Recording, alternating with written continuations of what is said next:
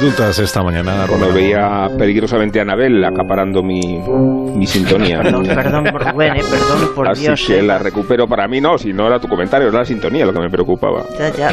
La recupero para indultar a los niños y a la resignación y paciencia con que han resistido cinco semanas de confinamiento. Todavía les queda una para salir a la calle y para experimentar la sensación de una suerte de permiso penitenciario sin haber cometido delito. Prematuro el permiso, precoz, pero también descriptivo de una insólita privación de libertad a la que van a poder sustraerse los menores de 12 años y de manera ordenada a la vera de un adulto. Es una buena noticia para ellos, es una buena noticia para sus padres y es una mala noticia para los mayores de 12 años, excluidos de la medida de gracia porque el límite bajo estudio establece una especie de criterio hormonal y porque se supone que nuestros jóvenes tienen más recursos para relacionarse tecnológicamente con los amigos. Ya lo hacían antes del confinamiento, ya se organizaban y comunicaban en los juegos online, un entretenimiento preventivo que les ha permitido reaccionar al arresto domiciliario con mayores garantías, aunque no son fáciles de gestionar los adolescentes en el espacio doméstico, porque es el territorio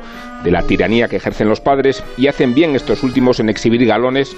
No me canso de decir que una casa no funciona con reglas democráticas, ni un ejército, ni una iglesia. Es una buena noticia el regreso de los niños a las calles por la salud de la propia sociedad y porque la extraña distopía que estamos viviendo tiene como expresión más inquietante la sola presencia de adultos y mascotas en las calles, más o menos como si los niños no existieran, estuvieran ocultos, los escondiéramos en la clandestinidad. Parecía la alegoría de una civilización camino de extinguirse. Y entiendo la satisfacción de los padres.